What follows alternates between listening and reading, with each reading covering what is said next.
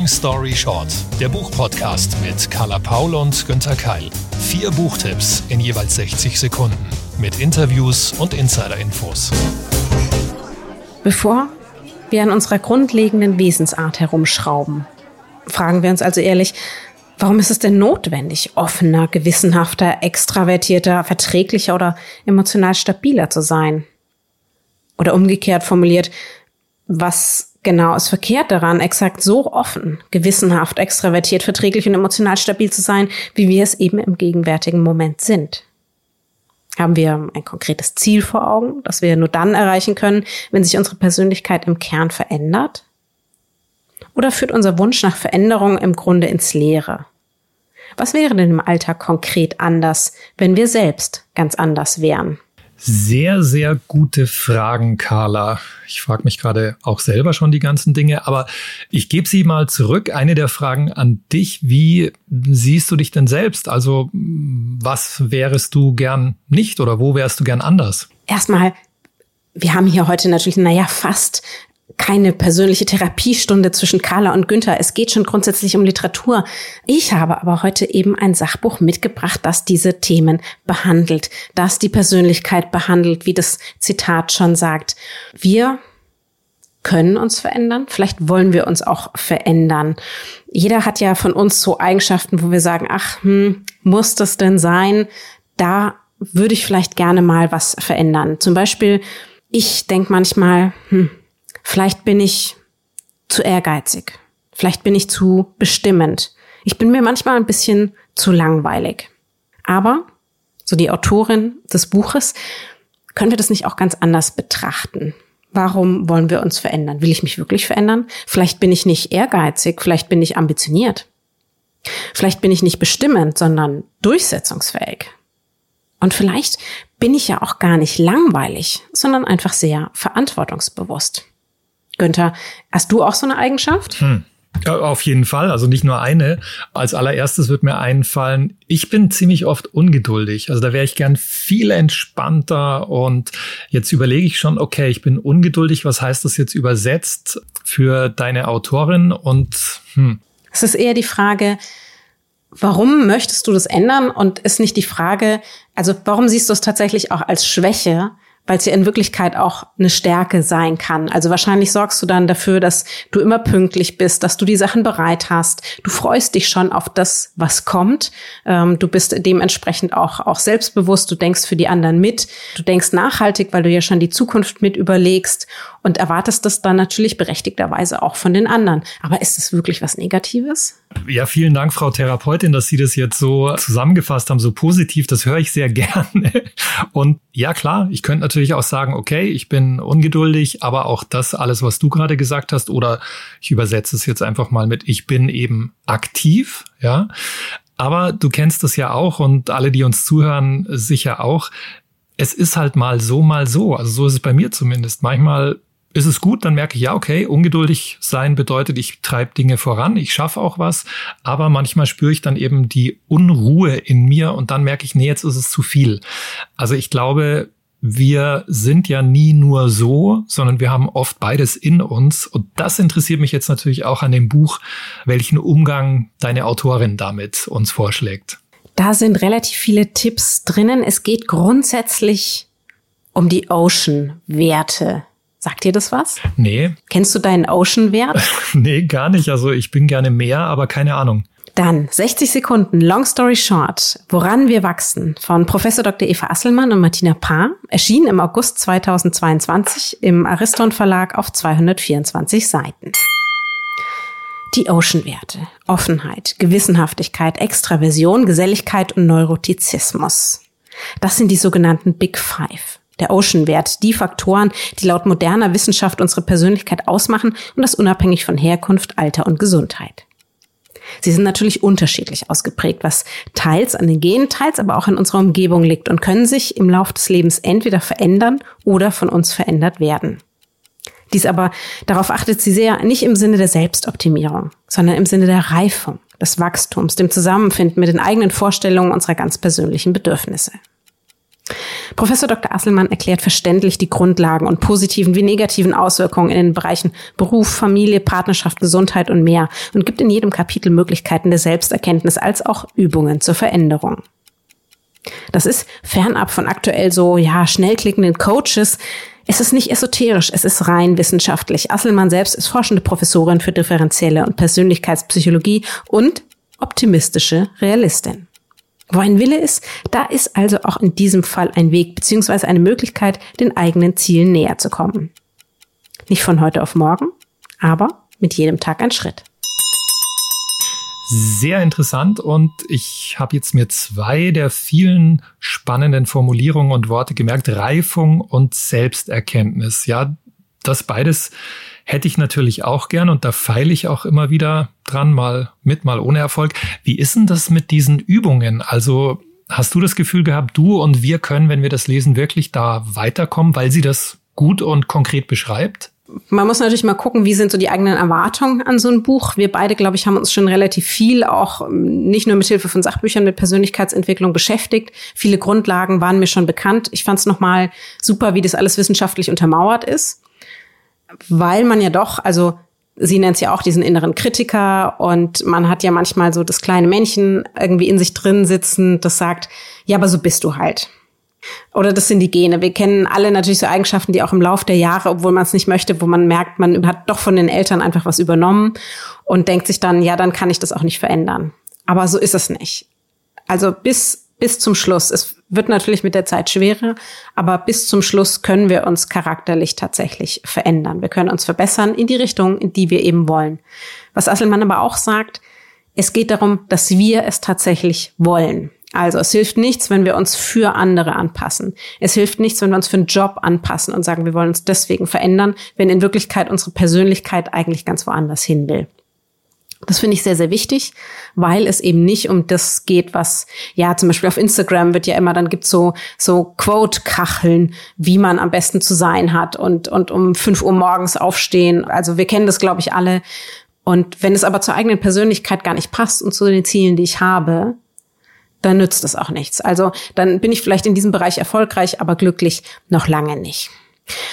Die Übungen sind nach jedem Kapitel und ich fand die eigentlich ziemlich gut gemacht. Ich würde vorschlagen, dass man die nicht hintereinander macht, nicht das Buch einfach so schnell durchliest, sondern vielleicht sich ja für einen Moment, wo man sagt, die nächsten Wochen habe ich so ein bisschen Zeit, auch für mich, und das dann mal vornimmt. Man braucht ja auch inneren Raum für sowas. Also da geht es zum Beispiel darum, mal eine eigene Grabrede für sich selber zu schreiben. Wenn ich mir vorstelle, ich bin nicht mehr da, was sollen im Idealfall Menschen, die mich gern haben, über mich sagen? Was möchte ich bis dahin getan haben? Was für ein Mensch soll da beschrieben werden? Klingt erst ein bisschen krass, aber ist dann eigentlich, finde ich, eine schöne Idee. Dann zeichnen wir uns einen Energietank. Wie viel kommt rein? Wie viel geht raus? Wir üben Achtsamkeit mit verschiedenen Trainings. Es wird eine, eine Wunschanalyse gemacht, wo wir öfter merken, also oft haben wir ja so Wünsche im Kopf, die wir eigentlich gar nicht für uns selber haben sondern wo vielleicht die Gesellschaft oder unsere Familie uns einredet, so müsste etwas sein. Wir müssten einen besseren Job haben oder ein großes Haus oder, oder, oder. Und diese Analyse geht dem mit verschiedenen Fragen nach, ob wir es wirklich wollen, warum wir es wollen und wenn sich dann rausstellt, ja, das ist wirklich mein Wunsch, tatsächlich, welche Schritte bräuchte ich, um dahin zu kommen? Das ist sehr praxisnah. Es ist keines von den Büchern, weiß ich nicht, 20 Kilo abnehmen in drei Tagen. Es ist mit Selbstreflexion verbunden, es ist mit Arbeit verbunden. Und jeder, der sich solchen Themen schon mal gestellt hat, weiß auch, das ist nicht, es hat mit Zitatkacheln nichts zu tun. Mhm. Selbstarbeit ist immer wirklich Arbeit. Man geht zwei Schritte zurück, dann geht man wieder einen Schritt vor, dann tappt man wieder in, in die Vergangenheit sozusagen, in die Muster, die man hat und, und, und. Und sie geht da einfach sehr, sehr realistisch ran. Ich glaube, man kann die Übungen immer wieder machen. Die sind für ich sagen ja, also ab, ab jugendlichem Alter für jeden geeignet, entweder allein oder zusammen super leistbar. Klingt sehr klug und machbar. Probiere ich aus. Ja. Danke für den Tipp. Von einem Sachbuch, das Carla uns gerade näher gebracht hat, zu einem unterhaltsamen Roman. Und da habe ich auch gleich ein Zitat.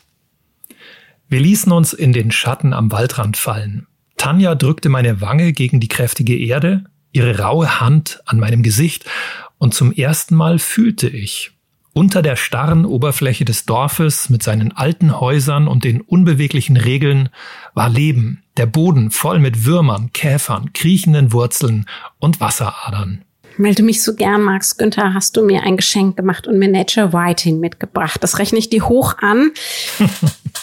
das klingt ein bisschen wie, ja, die Romanadaption eines, eines Peter Wohleben Sachbuchs. Es geht auf jeden Fall viel um Natur. das stimmt auf jeden Fall schon mal oder sagen wir mal so, es könnte fast so sein, äh, diese Romanadaption eines Wohllebenbuches. Zumindest, ja, ist da der Wald und da ist die Natur und da ist ein Plot, der drumherum gebaut ist und es gibt natürlich auch ein Dorf, aber dieser Roman ist viel fantastischer und fantasievoller als die biologische Realität. Ja, und ganz wichtig, seltsame Erwachsene kommen neben den Kindern auch vor und die werden von zwei Mädchen treffend beschrieben. 60 Sekunden Long Story Short für Kerstin Brune. Die Jahre des Maulwurfs erschienen bei Penguin. Achtung, hier kommt Tanja. Sie ist wild, kreativ, stolz, widerspenstig und voller verrückter Ideen. Keine guten Eigenschaften, wenn man in einem Dorf lebt, wo alles so läuft wie immer und alte Regeln gelten. Tanja ist das egal, sie bringt die Traditionen kräftig durcheinander und hat ein sonniges Gemüt wie ihre Lieblingsblume, die Margarite. Kerstin Brune erzählt von der modernen Pippi Langstrumpf, leicht und locker mit Sprachwitz und manchmal auch Poesie. Sie fängt Tragik und Komik des Aufwachsens in der Provinz gekonnt ein. Ihre Ich-Erzählerin ist die beste Freundin der rebellischen Tanja, die 30 Jahre später auf die Zeit zurückblickt, in der zwei Mädchen die Erwachsenenwelt in Frage stellen und ihre eigene Welt entwickeln. Sie staunen über die Dorfbewohner und ihre Bräuche, zum Beispiel die Hähnchenausstellung, den Landfrauenbazar oder das Alttraktorenfest. Sie lesen gebannt die Entstehungsgeschichte des Dorfes, eine Legende, die mit dem Urbauern und dem Uresel beginnt und in der auch der Urwirt auftaucht. Was mir besonders gefallen hat, dieser Roman ist heiter, aber nicht komödiantisch. Er ist schräg, aber nicht abgedreht. Er ist merkwürdig, und auch ganz normal. Denn die Kindheit auf dem Land ist doch immer und überall etwas komisch, wenn man genau hinschaut. Also eine bunte Geschichte, die zeigt, wie sehr wir fantasievolle Kinder und ihren magischen Blick brauchen. Sonst wäre es doch einfach nur langweilig in der Provinz und überhaupt. Das klingt nach einem fabelhaften, unterhaltsamen Roman und auch nach einem Buch, in dem, glaube ich, viele von uns sich noch so ein bisschen wiedererkennen. Die Zeit vor Instagram, TikTok und Snapchat. Aber Günther, was ist denn jetzt mit diesem Maulwurf? ich habe schon befürchtet, dass du das fragst. Also das ist so, die Erzählerin fährt nach vielen Jahren in das Dorf zurück und im Gepäck hat sie dann den, halt dich fest, ausgestopften Maulwurf. Herr Kloto heißt er. Ja, und das Traurige, aber auch Schöne, dass er da ist, ist eben, dass es das Einzige, was übrig ist von dieser wunderbaren Freundin Tanja mit der sie eben vor über 30 Jahren ins Abenteuer des Erwachsenwerdens geschlittert ist. Das heißt, es ist ein klassischer Coming-of-Age-Roman. Mhm, ja, kann man wirklich sagen. Von der Form abgesehen ist er wirklich sehr, sehr schräg und witzig und originell. Sind das auch, fällt natürlich hm, auch vom Alter her und, und der Ortschaft her, würde ich jetzt mal tippen, sind das auch gleichzeitig ein bisschen so die biografischen Erinnerungen der Autorin selbst? Ja, das stimmt und ähm, genau das habe ich Kerstin auch gefragt. Ich habe sie zum Gespräch getroffen. Sie ist selbst auf dem Land aufgewachsen, ja und klar, sie kennt natürlich die typischen Erlebnisse.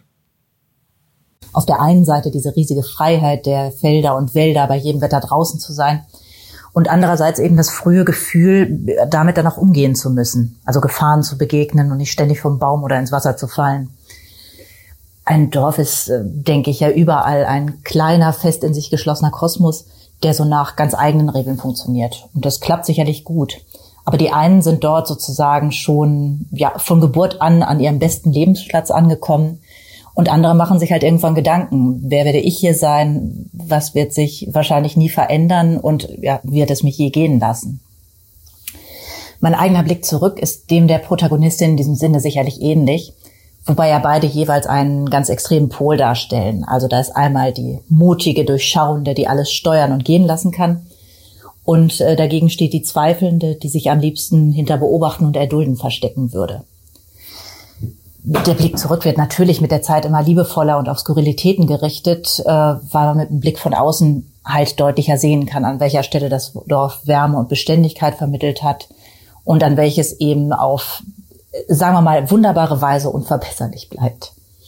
Ja, und als Lehrerin habe ich natürlich zusätzlich das Privileg, dass ich von meinen Schülerinnen und Schülern auch lernen kann, so einen Blick direkt auf die unmittelbare Gegenwart zu haben. Also auf die großen Themen, aber auch die vermeintlichen Kleinigkeiten. Genau, das alles ist in diesem Roman drin. Die wichtigste Figur neben der Ich-Erzählerin ist Tanja, die Kerstin so beschreibt. Tanja widersetzt sich ganz unerwartet für die Protagonistin den Regeln der Erwachsenen des Dorfs und der Logik so im Allgemeinen. Und sie erklärt diese raue Welt auf eine ja ganz neue magische Weise. Die ist entweder total verrückt oder aber ja vielleicht auch viel ehrlicher und einleuchtender als das, was die Erwachsenen so sagen. Dabei kommen natürlich dann die verrücktesten Geschichten raus, die bei näherem Hinsehen aber schon eine gewisse Wahrheit haben. Also Tanja könnte man vielleicht als eine Art eigenwillige Mythenerzählerin bezeichnen. Ihre Herangehensweise hat in sich was ganz Poetisches, was man vielleicht nicht sofort sieht, weil alles so grob und rau und hart erscheint. Aber ja, die Oberfläche des Dorfs reflektiert ja auch nicht von selbst. Und das wiederum bietet eine wahnsinnige Fallhöhe, um diesen, diesem unerbittlichen Kosmos Schicksale zu verhandeln. Ich glaube, dass Tanja das faszinierende Talent besitzt, sich Dinge nicht schön zu reden. Also das tut sie sicherlich nicht, sondern in allem nicht erklärbaren und einzigartigen ja, Sinn und eine Art Daseinsberechtigung zu finden. Und so kann man letztendlich auch lieben lernen, was man auf diese Weise zu sehen bekommt. Und ich glaube, das ist das, was man als Erwachsene aus diesem Roman mitnehmen kann. Hm, eine eigenwillige Mythenerzählerin, ja, das ist diese Tanja wohl, aber auch die Autorin erzählt besonders und für ihren Stil hat sie mir eine herrliche Beschreibung gegeben ich würde sagen, Sprache ist da gleichzeitig zu verstehen, so als Politur und vielleicht so, ja, gleichzeitig als Seidenpapier, in das man das Dorf einschlägt, um es den Lesenden zu überreichen, ohne dass die sich daran gleich reißen oder schneiden. Vielen Dank an Kerstin Brune. Und jetzt kommt Carla. Ich glaube, du hast auch wieder eine besondere Frau dabei. Ja, die mag ich auch sehr. Mindestens, mindestens eine. Mein heutiger Backlist-Tipp. 60 Sekunden, Long Story Short, Mädchen, Frau etc. von Bernadine Evaristo, übersetzt von Tanja Handels, jetzt endlich als Taschenbuch im BTB Verlag erschienen auf 560 Seiten. Von zwölf Frauen wird uns hier erzählt. Sie sind zwischen 19 und 93 Jahre alt. Sie sind Single, in Partnerschaften getrennt. Sie sind Mütter oder auch nicht. Sie sind erfolgreich im Beruf, verliebt, verloren, transquer. Sie sind. Sie sind schwarz, unterschiedlich schwarz und werden alle mit ihrer Herkunft, ihrer Hautfarbe, ihrem Geschlecht konfrontiert und diskriminiert. Sie wachsen daran und manche nicht. Alle aber sind irgendwie miteinander verbunden und verwoben. Was erst ein bisschen gewöhnungsbedürftig ist, all diese Geschichten, wird dann doch bald zu einem Roman und einer vielfältigen Gemeinschaft, derer wir als Lesende Teil werden. Wir lachen mit, wir weinen auch mit. Erst geht's uns zu langsam und dann viel zu schnell. Evaristo, sie wertet nicht, sie erzählt von Frauen, die ihren Platz im Leben suchen, ihn finden, verlieren und sich gegenseitig Halt dabei geben. Das ist nicht nur stilistisch sehr, sehr gut erzählt und selbst in all der Komplexität unterhaltsam, das ist auch sehr klug und empathisch. 2019 erhielt die britische Professorin Evaristo für dieses Buch, an dem sie insgesamt fünf Jahre schrieb, dann den Booker Prize. Ich finde völlig zu Recht. Ein großes Stück Literatur und nebenbei auch noch fabelhafte Unterhaltung. Stimme ich dir absolut zu.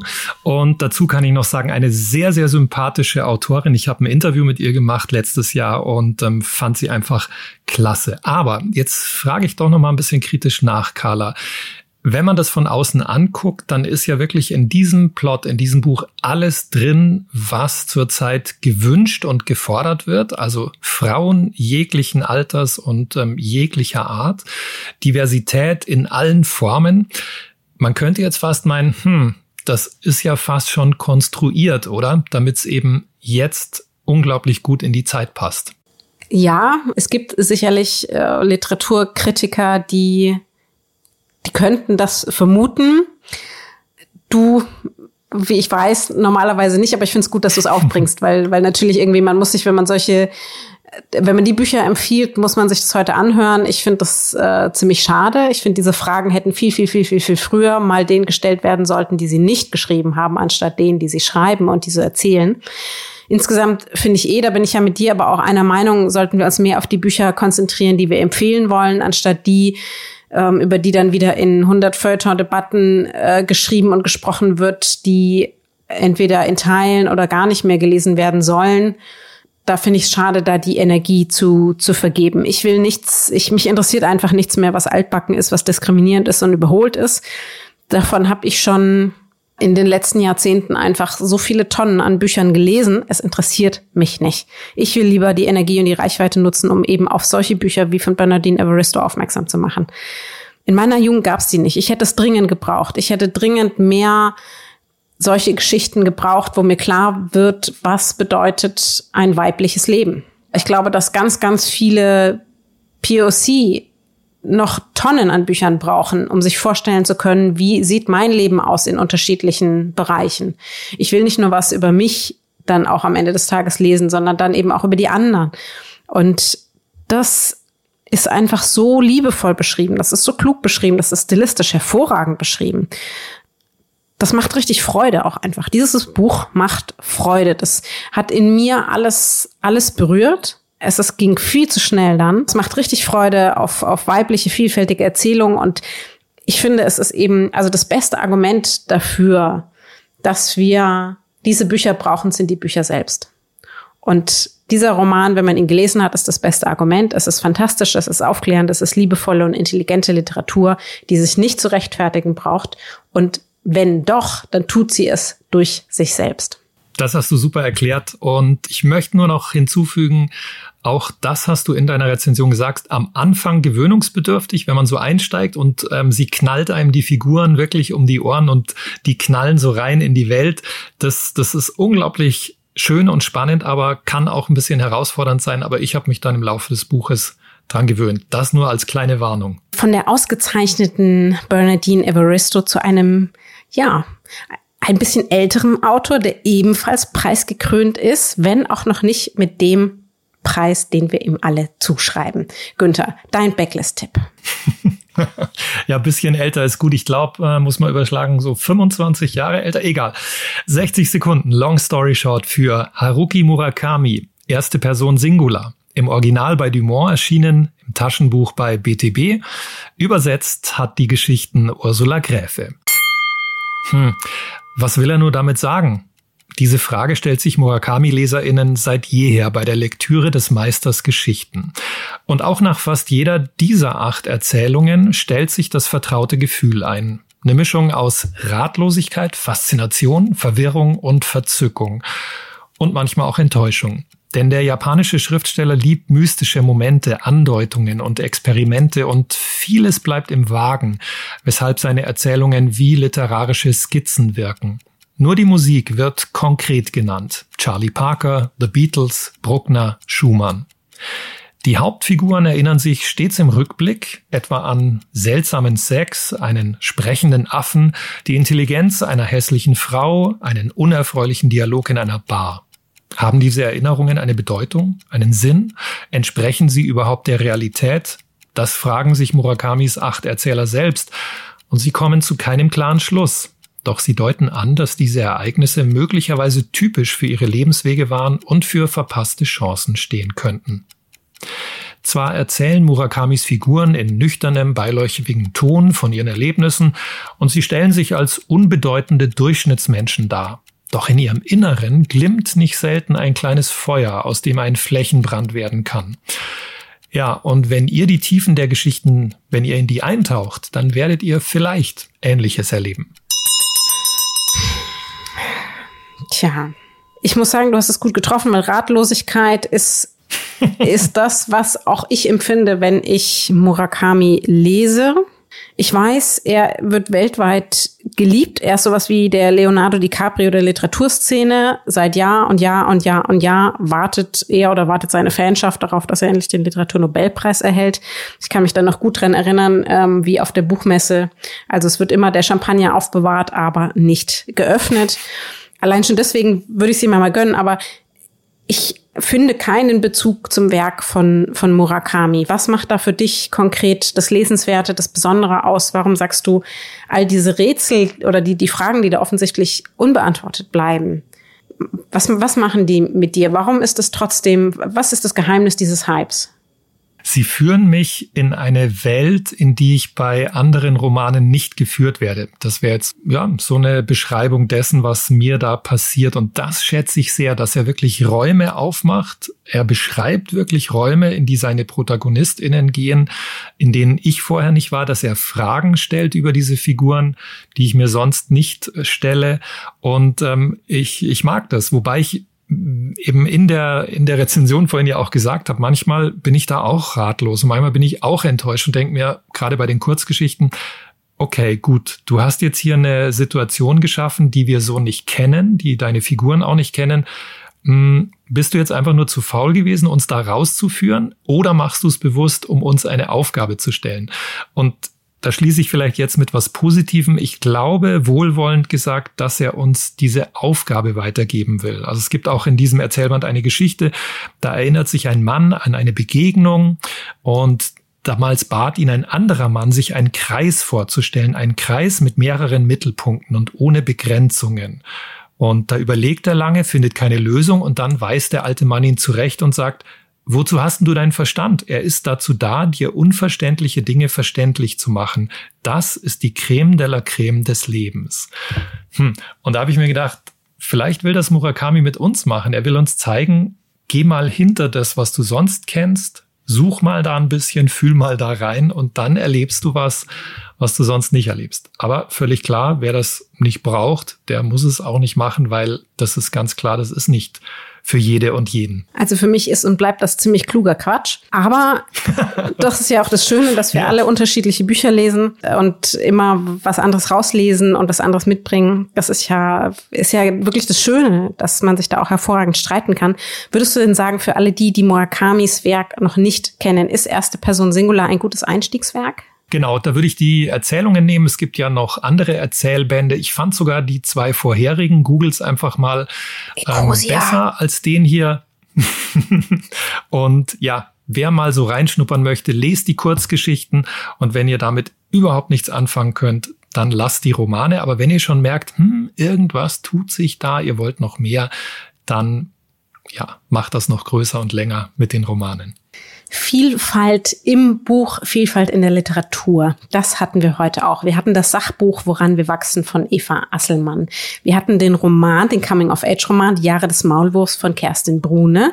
Wir hatten Mädchenfrau etc. mit dem Booker Prize ausgezeichnet von Bernadine Evaristo und jetzt die Erzählungen von Haruki Murakami, erste Person Singular. Die Links zu den besprochenen Büchern findet ihr in unseren Show Notes. Natürlich auch alle Infos zu den Titeln und vorherigen Folgen auf www.longstoryshort-podcast.de. Zu Risiken und Nebenwirkungen lest den Klappentext oder natürlich die Leseprobe. Fragt eure LieblingsbuchhändlerInnen vor Ort oder uns. Wir freuen uns wie immer über eure Bewertungen und Feedback auf allen Plattformen sowie unseren sozialen Kanälen. Ein riesiges Dankeschön an alle, die uns schon bewertet haben. Long Story Short ist eine Kooperation zwischen Carla Paul, Günter Keil und der Penguin Random House Verlagsgruppe.